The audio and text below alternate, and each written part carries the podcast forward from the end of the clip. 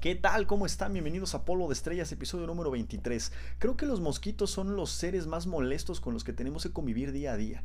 Desde un día eh, de campo con nuestra familia o con nuestros amigos, hasta un día que estamos en un gimnasio al aire libre y ahí tenemos esos mugrosos mosquitos casi casi tragándonos vivos. Nada más te descuidas, te sientas tantito y ahí están prensados, ya te están chupando la sangre. Pero creo que el momento donde son más molestos es cuando estás bien cansado, tienes mucho sueño te acuestas, apagas la luz, ya estás a punto de quedarte dormido y en eso escuchas el del mosquito que te pasa zumbando en la oreja.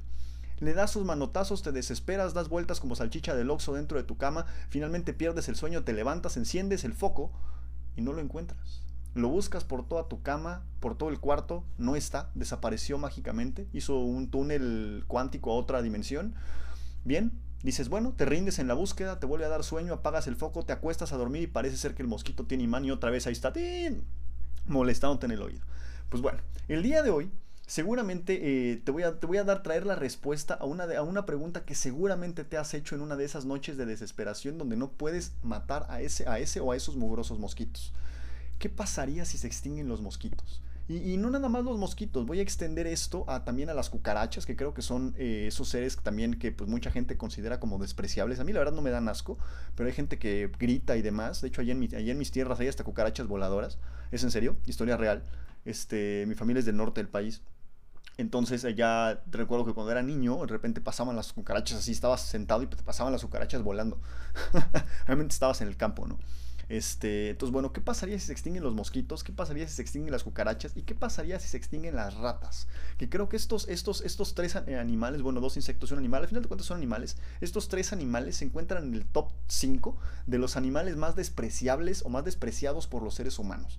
O sea, no conozco una sola persona que diga, ay, mira, una rata, voy a llevarla a la casa a comer. O que diga, ay, mira, una cucaracha, la voy a dejar viva para que ande por ahí en la cocina. O, ay, un mosquito, lo voy a dejar que me moleste. No conozco a nadie. Entonces, el día de hoy te traigo en este episodio la respuesta a qué pasaría si esos seres de plano un día les decimos, ¿sabes qué? Porque tenemos la artillería para hacerlo. Los seres humanos tenemos la ingeniería para hacerlo, ingeniería genética, para desaparecer, al menos tal vez no las ratas, porque eso nos, nos traería muchos otros problemas, pero sí podríamos desaparecer fácilmente a los mosquitos.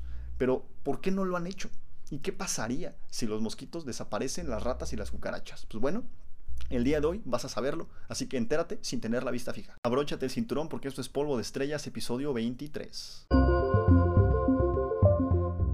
Primero que nada, se me hace un poco injusto decir que los mosquitos se tienen que extinguir si por derecho de antigüedad la Tierra les pertenece más a ellos que a nosotros. Los seres humanos, definiendo a un ser humano como el Homo sapiens sapiens, que somos los que nosotros, la especie de, de homínido que somos ahorita, Homo sapiens sapiens, sí, dos veces sapiens, surgieron hace entre 200.000 y 300.000 años. Sin embargo, los mosquitos llevan aquí más de 100 millones de años. O sea, los mosquitos convivieron con los dinosaurios. O sea, los mosquitos no solo nos molestaban a nosotros, molestaban a, los dinosaurios. Entonces creo que por derecho de antigüedad la Tierra les pertenece un poquito más a ellos. Pero pues bueno, somos seres humanos, tenemos más inteligencia, hay que extinguirlos. ¿Cuál sería una manera en la cual los seres humanos podrían extinguirlos? De hecho, se ha, se ha, discutido muchísimas veces. Eh, y, no y, no porque, y no precisamente porque sean molestos a la hora de dormir, sino porque los mosquitos son una fuente importante para la transmisión de enfermedades. Existen varios virus como la malaria, el dengue, el virus del Zika, el virus del Nilo Occidental, el chikungunya, entre muchos otros que, tienen, este, que son transmitidos a través de la picadura del mosquito. Este, otros virus como el VIH no, de hecho por ahí en algún punto, y digo aclaro esto porque cuando yo era muy chavo decían que si un, este, un mosquito picaba a una persona que tenía VIH y ese mismo mosquito te picaba a ti, te contagiaba con VIH. La respuesta es no. Eh, justamente porque, bueno, eh, una vez que, la sangre entra al tracto digestivo del mosquito, no vuelve a salir.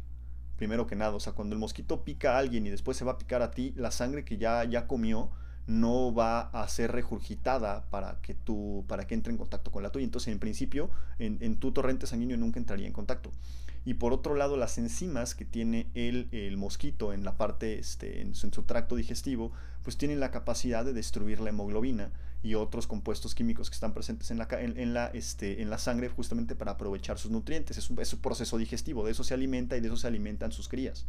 Este, Entonces, dentro de todas esas cosas que destruye, sin querer queriendo, también destruye el VIH, el virus del VIH y muchos otros virus. Eso quiere decir que si te pica un mosquito, pues no, no te va a contagiar todos los virus del planeta, ¿no? Sin embargo, hay algunos virus, como el Zika, como el chikungunya, el dengue, la malaria el, el, el otro, el virus del Nilo y otros, que pues son bastante resistentes a estos este, mecanismos de digestión del, del, mosquito. Y pues no necesariamente mecanismos de digestión, sino que se quedan en, en, la punta, justamente en, en, el aguijón que tienen los mosquitos para chuparnos la sangre. Y es por eso que nos pueden infectar con estos virus. Entonces, bueno, habiendo aclarado esas cosas, eh, y sabiendo que pues, los mosquitos son una fuente de, transmisión de enfermedades bastante interesante o bastante fuerte, pues ya se ha discutido durante muchas veces o en muchas ocasiones, pues que hay que darles cuello a los mosquitos, ¿no? Hay que darles cranca a los mosquitos. Sin embargo, existen grandes cantidades de especies de mosquitos, así que la tarea no es tan fácil como parece. Al día de hoy, en junio del 2023, eh, se, sabe que existen más de 3.500 tipos de mosquitos, o sea, son 3.500 especies de mosquitos diferentes. Sin embargo, no todas las especies del mundo, o no todas esas 3.500 especies tienen la capacidad, o tienen, no, no tienen la capacidad, buscan eh, aprovecharse de los seres humanos para chuparle sangre. Habiendo dicho todo eso y sabiendo que existen más de 3.500 especies de mosquitos, porque estoy seguro que existen muchos otros en alguna isla bien remota en casa de quién sabe dónde, que pues no tenemos manera de identificar aún o no se han identificado aún, pues bueno, la tarea es eh, erradicarlos a todos. Se ha, venido hablando de eso desde hace mucho tiempo. ¿Por qué? Justamente para, como les decía, pues para evitar las enfermedades, la transmisión de enfermedades. Y una de las maneras en las que se podría hacer y acabarlos a todos de un plumazo es porque al final de cuentas, eh, siendo, eh, o sea, existen 3.500 especies de mosquitos, más, más de esas sí, pero pues todas al final de cuentas comparten grandes cantidades de material genético.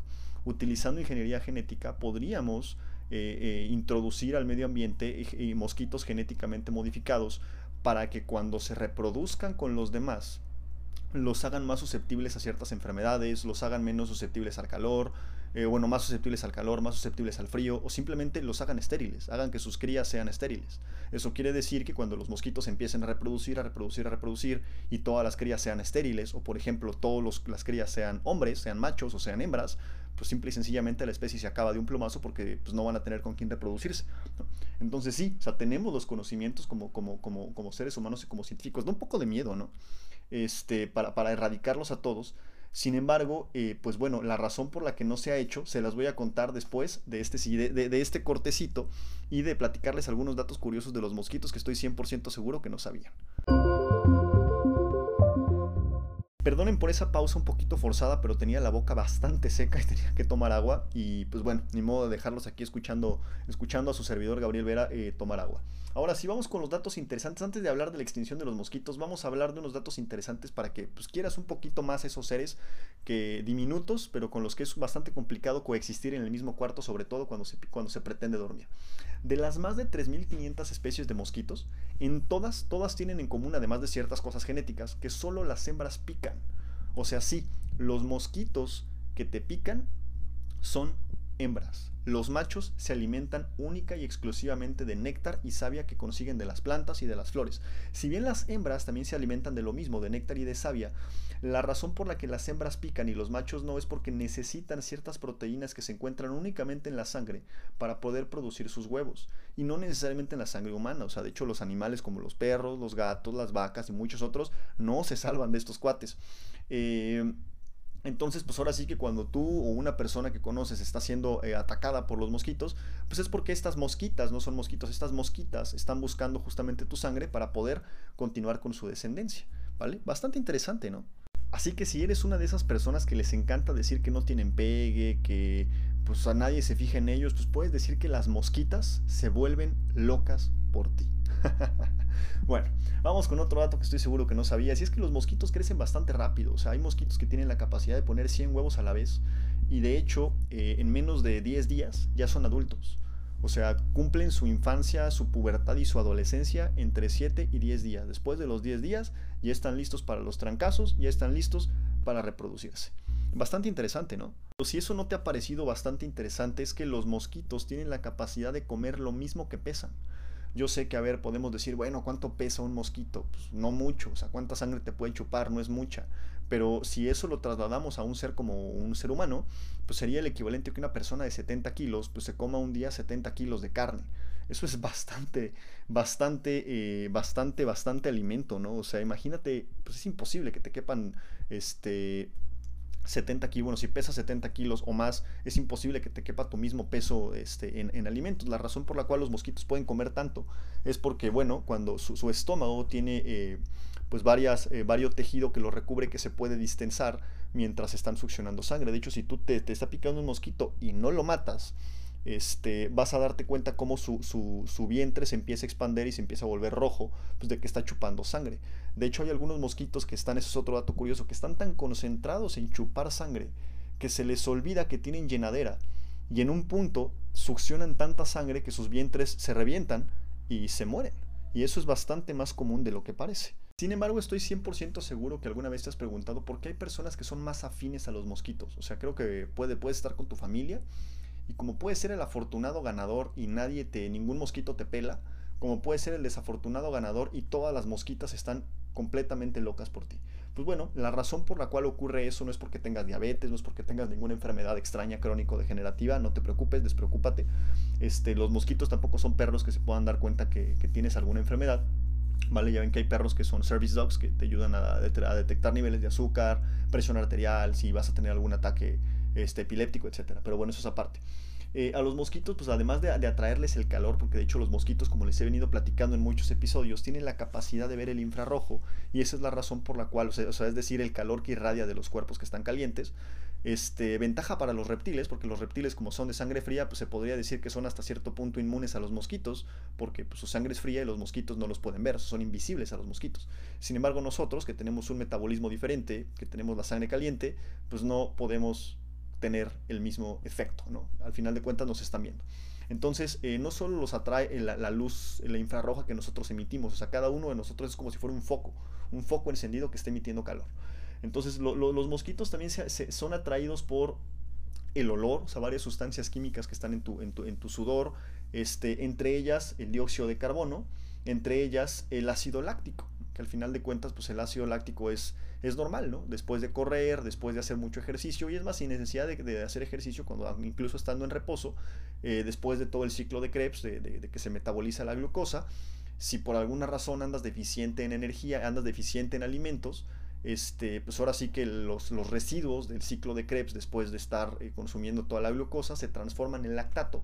Bueno, el piruvato se transforma en lactato, eso lo termina sudando entre otros cuerpos cetónicos y demás, y eso es lo que termina atrayendo a los mosquitos, es, es tu sudor. Así que tampoco te preocupes, si tienes un sudor demasiado desagradable para muchas personas, piensa que algunas mosquitas te lo están agradeciendo. y, bueno, ya el último dato antes de irnos ahora sí a, que a, lo bueno, bueno, creo que también está muy bueno, es que los mosquitos están más activos cuando hay luna llena. O sea, ya sé que hay, hay, veces que a la luna se le culpa por muchos sucesos extraños, tanto reales como imaginarios, sin embargo, se sabe, o sea, se ha, se ha observado los científicos han observado que la luna llena puede aumentar la actividad de los mosquitos en un 500%. Eso es demasiado como para ser ignorado. Si fuera un 15-20% te podría decir que es cualquier otro ciclo eh, natural de los mosquitos, ¿no? Pero eh, pues un 500%, o sea, 5 veces más, es demasiado. Y esto ocurre porque los mosquitos, como les estaba diciendo, usan indicios visuales para encontrar su próxima comida. Entonces, este pues bueno, cuando hay luna llena, o sea, varias, algunas de, la, de los tipos de luz que emite la luna llena, porque bueno, no, no, sí, se podría decir que los emite, aunque realmente los está reflejando el sol, porque la luna no tiene luz propia, ayudan a los mosquitos a ver mejor. Es como si le encendieras un foco para mosquitos, para que se puedan eh, guiar un poquito mejor. Sin embargo, el último dato es que los mosquitos tienen la capacidad de ver a más de 50 metros. O sea, pueden encontrar su alimento a más de 50 metros. Así que pues no importa qué tan lejos estés, podrás correr, pero no escapar de ellos.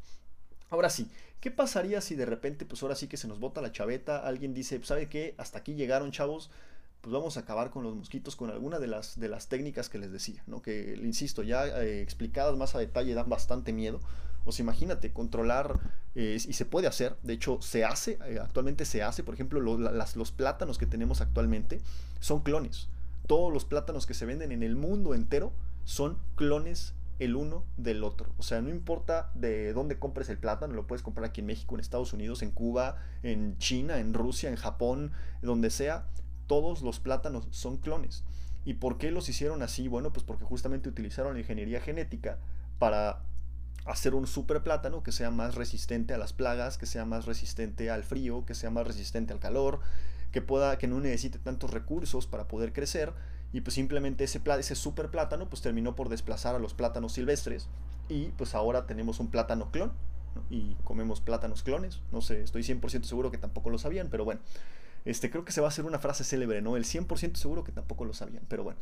Entonces, esto de la, de la, de la, de la ingeniería genética se hace, ¿no? El maíz transgénico y muchas otras cosas que desde mi punto de vista son muy buenos, o sea, es muy bueno que hagan eso porque si no, pues no habría eh, tierras que alcanzaran para cosecharlas este, tanta, las cantidades de comida tan absurdas que consumimos tantos seres humanos que existimos en el planeta Tierra. Este, y además de que pues una plaga nos podría dejar a todos de vuelta en la Edad Media muriéndonos de hambre. O sea, para mí la ingeniería genética es necesaria hasta un punto en el cual podemos decidir si una especie pues, se queda o no, simple y sencillamente si nos gusta o no.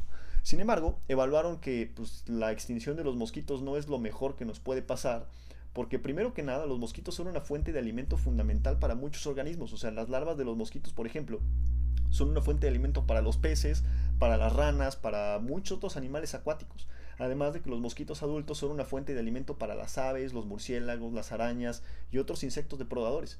Eso quiere decir que si los mosquitos desaparecieran, pues estos seres, eh, estos animales que dependen eh, de los mosquitos, pues necesitarían empezar a depender de otras fuentes de alimentos lo que podría empezar a desequilibrar la cadena alimenticia y afectar otras especies. Naturalmente, pues si se mueren los mosquitos, muchos, muchos murciélagos, por ejemplo, en el caso de los murciélagos, se quedarían sin comer.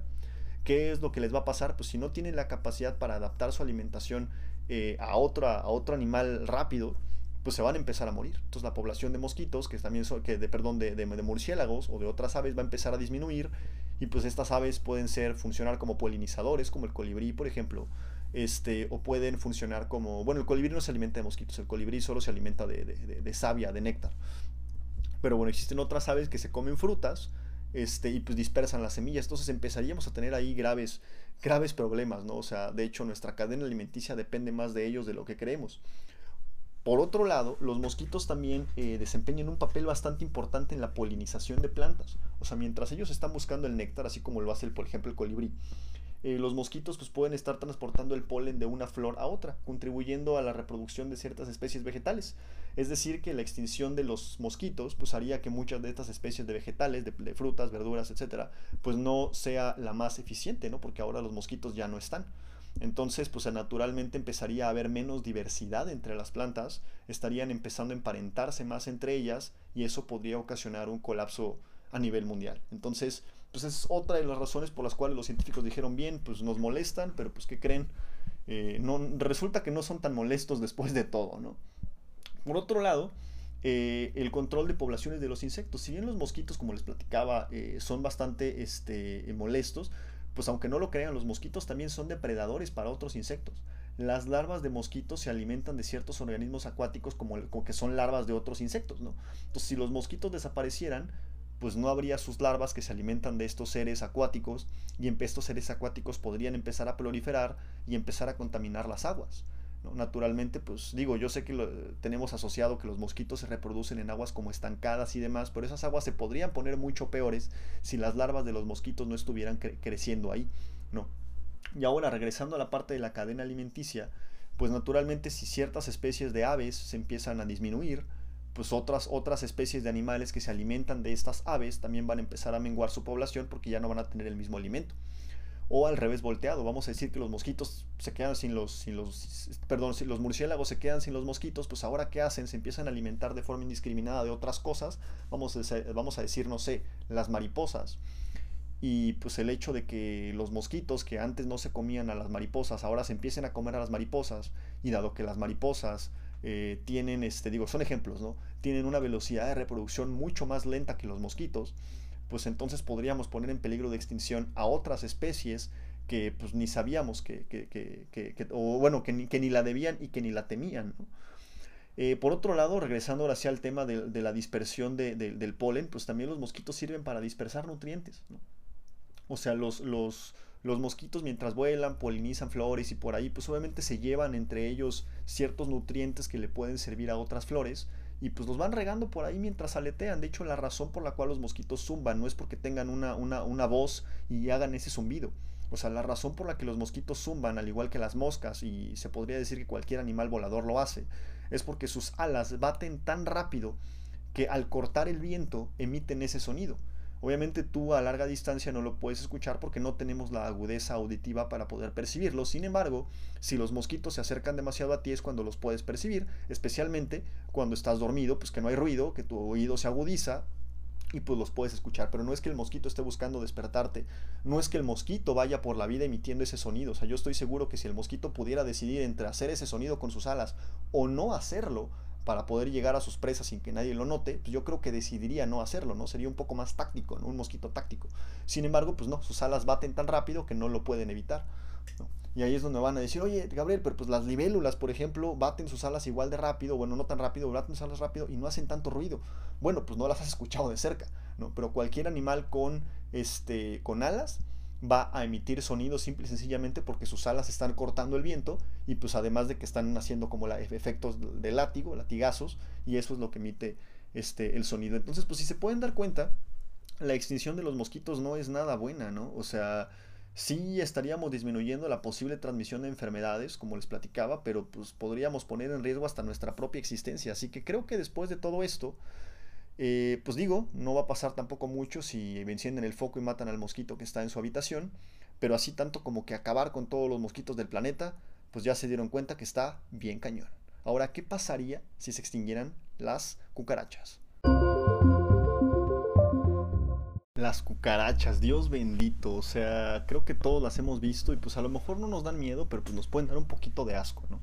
O se podrían, o en general son consideradas como un sinónimo de que pues una casa que tiene cucarachas es una casa que pues le falta como un poco de limpieza, ¿no? O sea, vas a un lugar, vas a un hotel, por ejemplo, ves cucarachas en el piso y dices, ah, qué terror, no limpiaron bien el piso. Si bien eso es cierto, las cucarachas de hecho tienen funciones más importantes de las que nosotros creemos. Así que antes de, obviamente se podría eh, planear la extinción de las cucarachas, la respuesta es sí, de una manera bastante similar a lo que les platicaba con los mosquitos, podríamos introducir al medio ambiente cucarachas que sean, por ejemplo, que tengan ciertos genes que hagan que todas las crías sean hembras o sean machos y de esa manera pues la especie se termine quedando con solo individuos de una sola individuos de un solo sexo y por consecuente se puedan extinguir o que las hagamos más susceptibles a cierta enfermedad, ¿no? O sea, eso, eso se puede hacer. El gran problema de hacer eso, insisto, es porque, pues bueno, tendríamos cierto impacto bastante negativo en los ecosistemas, además de que, por ejemplo, si utilizáramos un virus, ojo, estoy, estoy eh, utilizando el ejemplo de ingeniería genética porque a lo mejor muchos de ustedes se preguntaron, oye, ¿y no sería más fácil, Gabriel, que utilicemos un virus o una bacteria para matar a las cucarachas, bueno, o a los mosquitos o a las ratas? Bueno, la respuesta es, tal vez sí sería más barato, pero a, corto plazo, porque a largo plazo los virus y las bacterias tienen la capacidad de hacer zoonosis. Eso quiere decir que eh, un virus puede volverse, o una bacteria puede volverse, eh, ¿cómo les podré decir? Eh, bueno, más bien puede buscar objetivos en otros seres vivos. Entonces puede no nada más atacar a las cucarachas. En un punto puede mutar, puede empezar a mutar. Ya después explicaré por qué los virus mutan, qué son las mutaciones de los virus, o las bacterias, qué hacen las bacterias. Este, podría mutar un virus y entonces nada más en vez de, eh, en vez de ser solo selectivo para las cucarachas, al rato empiezan a atacar, no sé, a los gusanos y a otras cosas. Entonces, pues ahí sí tendríamos un problema mucho más grave, ¿no? Porque ahora sí, controlar el virus va a estar bien complicado, ¿no? Digo, ya lo hemos visto, este, ya, ya, tuvimos una pandemia para aprenderlo. Entonces, este, la razón por la cual les estoy diciendo que son a través de ingeniería genética es porque son las maneras más seguras que se han discutido, por ejemplo, en, incluso hasta en la Organización Mundial de la Salud. Pero bueno, los fósiles que, que, datan de hace 300 millones de años tienen vestigios de que las cucarachas ya existían en ese entonces. O sea, las cucarachas conocieron a los dinosaurios. De hecho, llevan 200 millones de años más en la Tierra que los mosquitos. Nosotros llevamos apenas 300 mil años. Ojo, considerando, como les decía, a los seres humanos como el Homo sapiens sapiens. Si, nos, si consideramos a los humanos, a los homínidos que había antes, por ejemplo el Australopithecus, pues bueno, podríamos decir que llevamos 4.5 millones de años en la Tierra. Yo diría que eso es falso, porque esos homínidos, si bien son nuestros parientes, pues ya no son nosotros, no, no son de nuestra misma especie. Entonces, igual por derecho de antigüedad, yo creo que la Tierra es más de ellas que de nosotros. Y tristemente, el día que los seres humanos desaparezcan de la Tierra, probablemente las cucarachas van a seguir aquí Igual que como pasó con los dinosaurios y con muchos otros animales, las cucarachas y los mosquitos los sobrevivieron a ellos.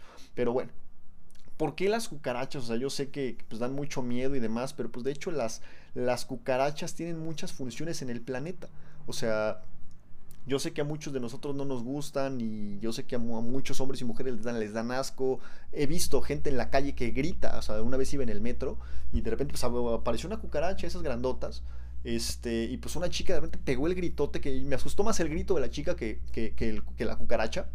¿no? De hecho, casi me caigo por las escaleras cuando pasó eso. Iba, en la estación de haciendo el transborde de, eh, de Tacubaya, iba, iba en, la, línea café iba bajando hacia, bueno, para los que son de, de, México, supongo que conocen esa locación, los que, los, los que nos escuchan de otras partes del mundo, a lo mejor no tienen ni la más remota idea de, de dónde les estoy hablando, pero bueno, es una, es una estación bastante concurrida en el metro de la Ciudad de México, que por cierto tiene 197 estaciones.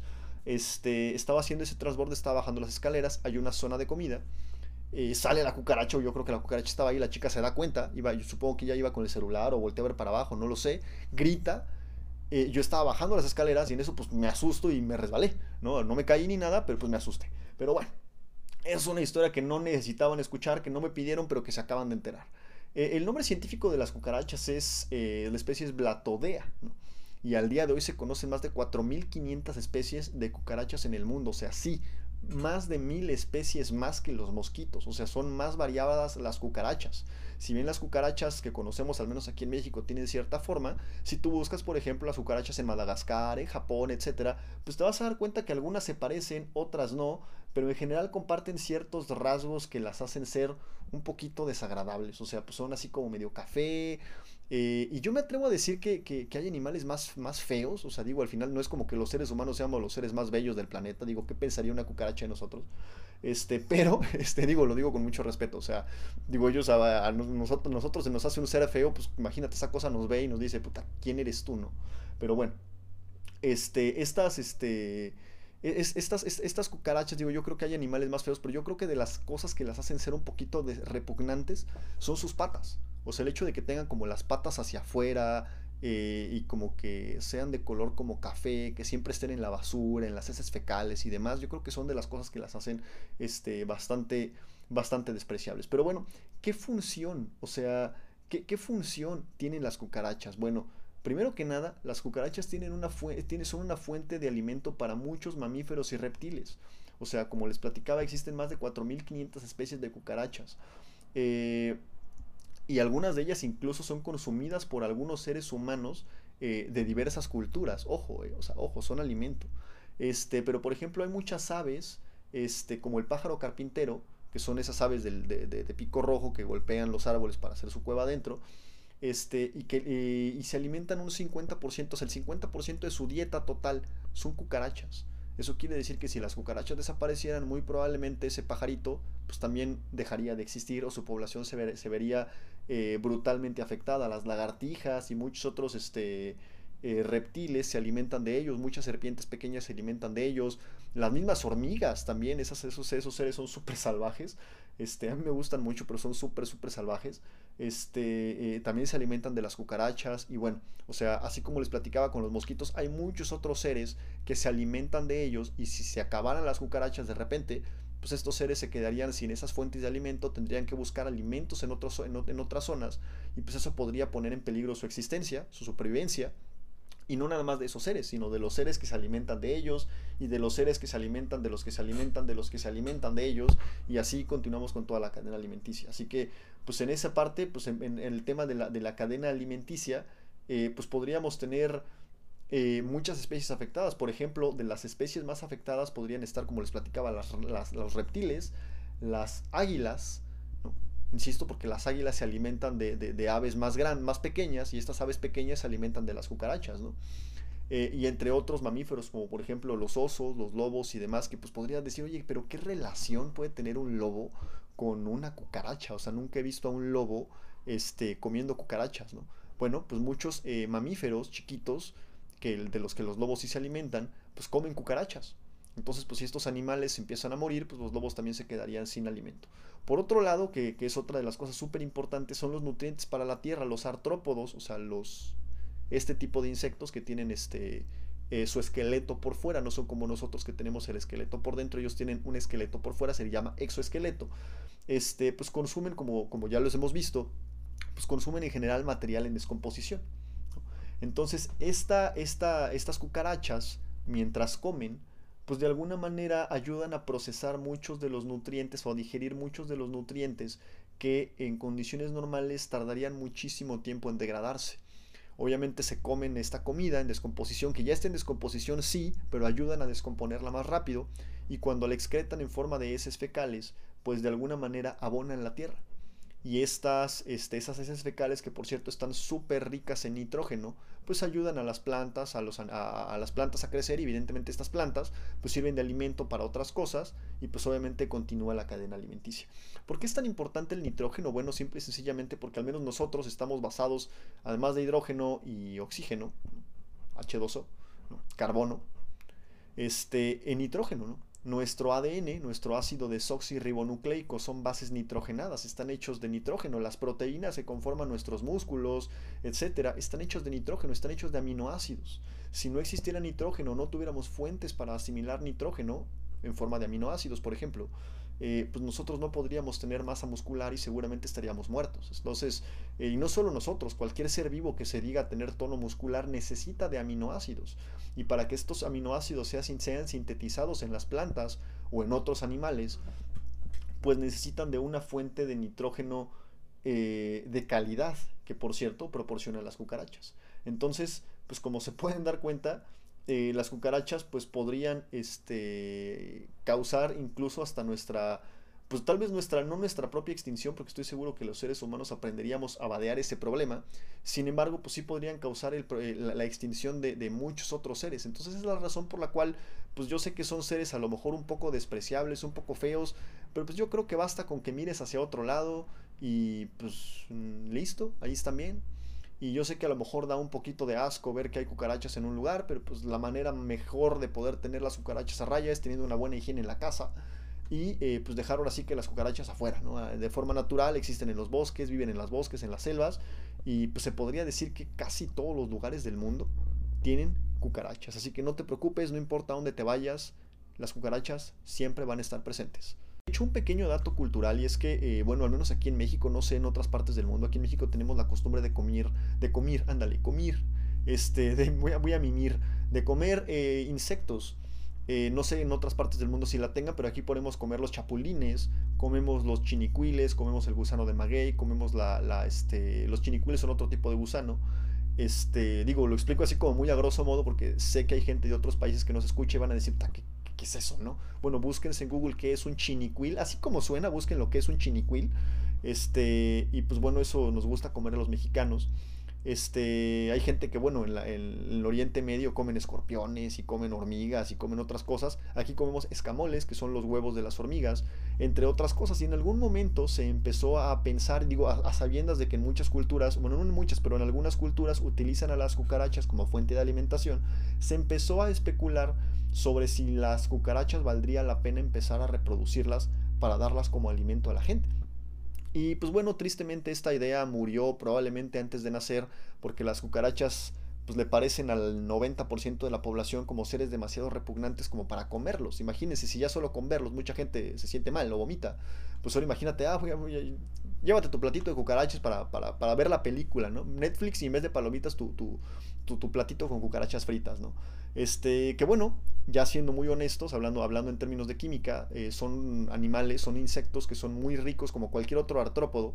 Este, su, exoesqueleto es súper rico en proteínas, es súper rico en eh, glucosamina, que nos podría ayudar a las rodillas, por ejemplo, y en otros, este, pues en otros nutrientes que podríamos aprovechar. De hecho, los insectos tienen más proteínas que la carne de res.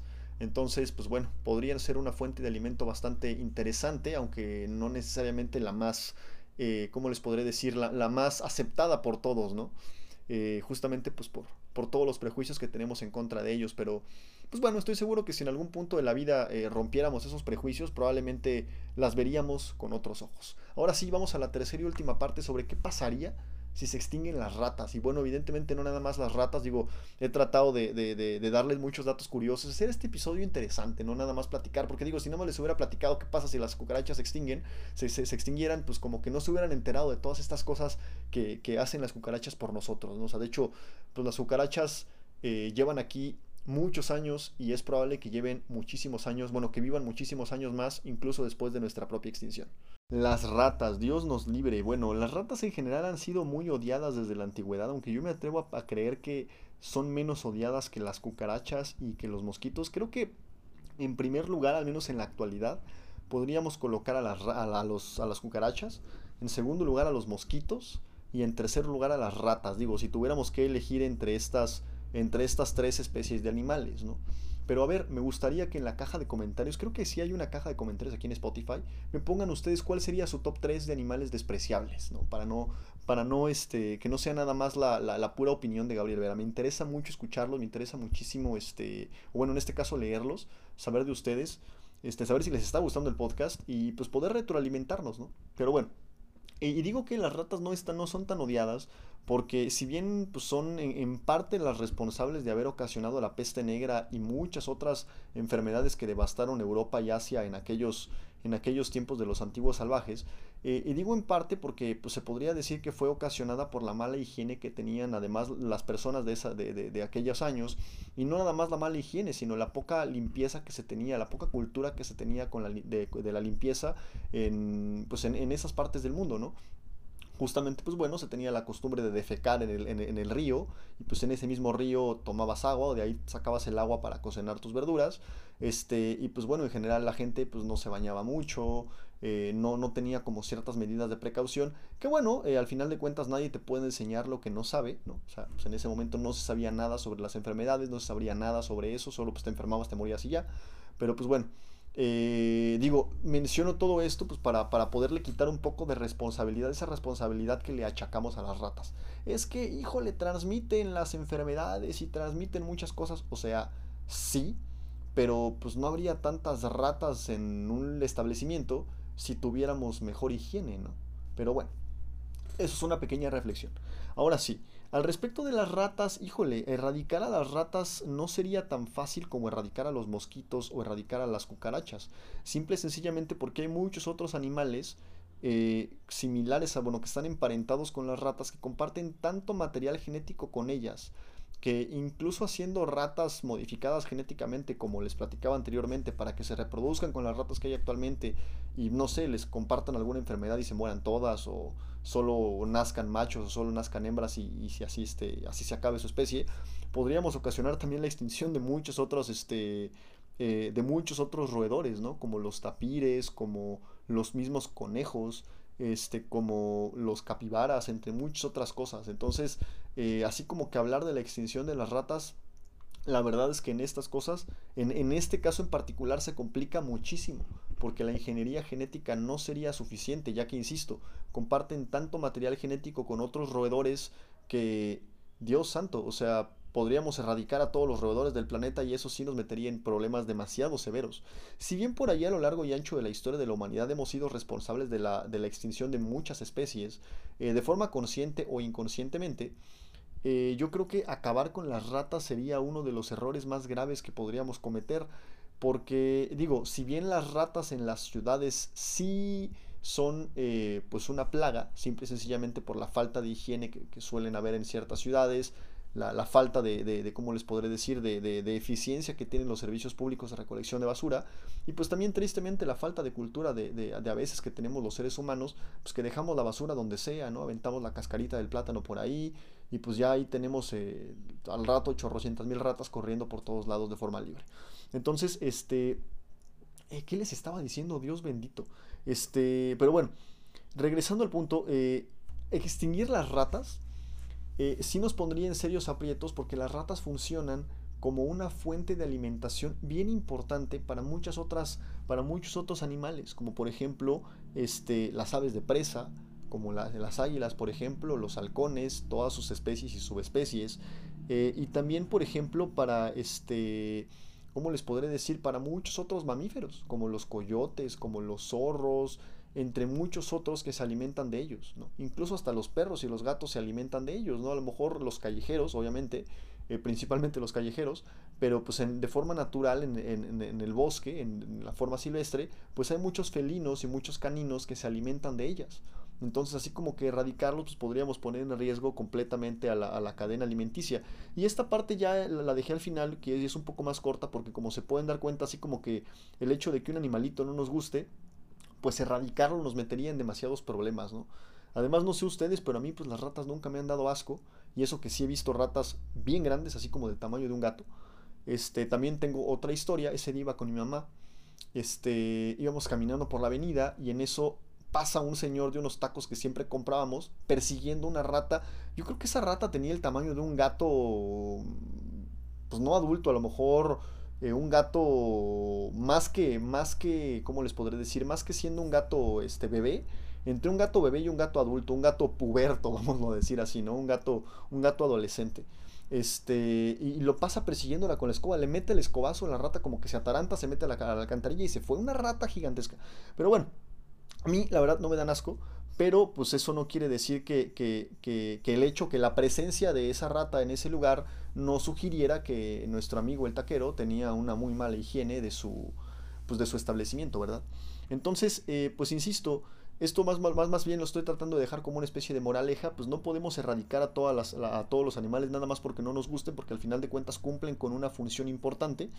Este, eh, por ejemplo, los roedores, otra, otra de las cosas me estaba desviando un poco, son bastante importantes para la, la, la, ¿cómo les podría decir? La conservación de muchas especies y la reproducción de muchas especies de plantas. Los roedores viven en madrigueras. Cuando excavan la tierra, eh, ayudan a que la tierra se airee, se ventile, que se mezclen los nutrientes y eso favorece el crecimiento y desarrollo de las plantas. Eh, además de que, pues bueno, eh, justamente sus cuevas generalmente cuando llueve se inundan de agua y eso permite que el agua permee más adentro y pues pueda alimentar a plantas que tienen las raíces más abajo. Entonces, pues al final de cuentas, este, tienen una función, además de que, bueno, cuando comen, pues se van a sus madrigueras. Las ratas son de esos pocos animales que eh, hacen sus heces fecales en el lugar donde duermen. Este, y pues bueno, justamente el hecho de que tengan sus heces fecales en sus madrigueras, que están bajo la tierra, pues estas heces fecales que son ricas en nitrógeno y ricas en otras cosas van a servir como alimento a posteriori para las plantas. Entonces, pues bueno, tienen, tienen varias funciones. Este, al final de cuentas, pues bueno, creo que para mantener a raya las ratas y poderlas erradicar, no del bosque, pero sí de, por ejemplo, de, las casas, de los edificios, de los establecimientos, pues creo que simple y sencillamente es con un ejercicio más que de higiene que de otra cosa, ¿no? Lo mismo creo que pasa con las cucarachas y en el caso de los mosquitos, pues bueno, simple y sencillamente porque pues bueno, puedes poner un mosquitero, a lo mejor echar tantito este raid por ahí y, digo, sin, sin, contaminar todo, todo tu pobre jardín. Este, y pues ya de esa manera los podrías mantener a raya. Espero que les haya gustado este episodio, creo que fue un episodio un poquito diferente. Les mando un abrazo muy grande, mi nombre es Gabriel y nos estamos viendo en el próximo episodio. Quiero aprovechar también para mandar un saludo a Eva, quien fue la responsable de haberme dado la idea para este episodio. Eh, justamente el otro día Eva subía una historia a su Instagram donde se quejaba de pues, ¿qué, qué, función tienen los mosquitos y por qué son tan molestos. Bueno, estoy 100% seguro que Eva lo ponía como en una, de una manera un poco más cómica, pero Gabriel se lo decidió tomar bastante a pecho y pues quise hacer este, este episodio. ¿Por qué? Pues porque siempre he sido un eterno curioso como dice un buen amigo que se llama Francisco, hay que tratar de ser siempre eternos aprendices, porque el día que se nos va la curiosidad, ese día dejamos de aprender y pues no se trata de eso. Les mando un abrazo muy grande y si alguno de ustedes tiene alguna curiosidad, alguna duda, algo de lo que les gustaría que habláramos en este espacio, no duden en contactarme en mis redes sociales, en Instagram, arroba Vera o dejarlo aquí en la caja de comentarios de Spotify. Este, y pues con muchísimo gusto le damos crank.